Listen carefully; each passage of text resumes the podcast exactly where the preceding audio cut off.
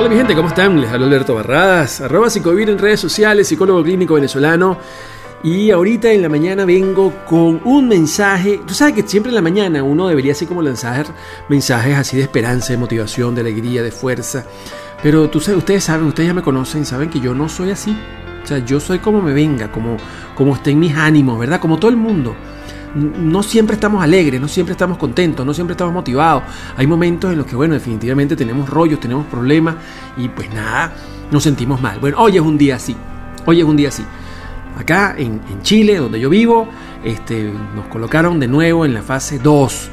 O sea, los fines de semana este, encerrados en casa. Mire, ayer cuando dieron esa noticia, yo, yo me estresé.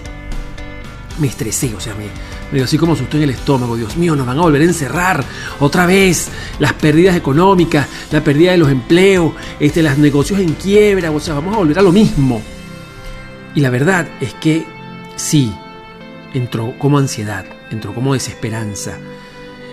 Y en todas partes del mundo estamos viviendo lo mismo.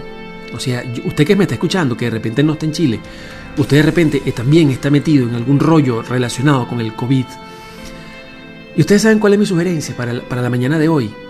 Tener que aceptar que la vida algunas veces eh, nos pega duro, que la vida algunas veces nos golpea y que de allí nace la fortaleza, de ahí nace la personalidad, de ahí nace la estructura de vida de un ser humano.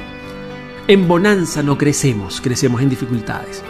En consecuencia, yo creo que a pesar de estar ansioso, a pesar de estar apesadumbrado, a pesar de quizás de tener toda la incertidumbre que uno pudiera tener en relación a los próximos tiempos con este COVID, yo creo que el mejor mensaje que debemos tener es que en la medida en que podemos resistir y sobrevivir a este tipo de situaciones, de vicisitudes, de conflictos, de incertidumbre, en esa misma medida somos fuertes, en esa misma medida somos incluso, no temo decirlo, poderosos.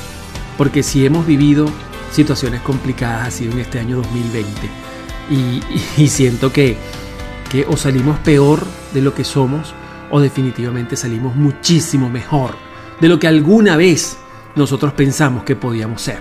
Así que bueno, ahí les dejo eso. Un gran abrazo para todos y que tengan un feliz día.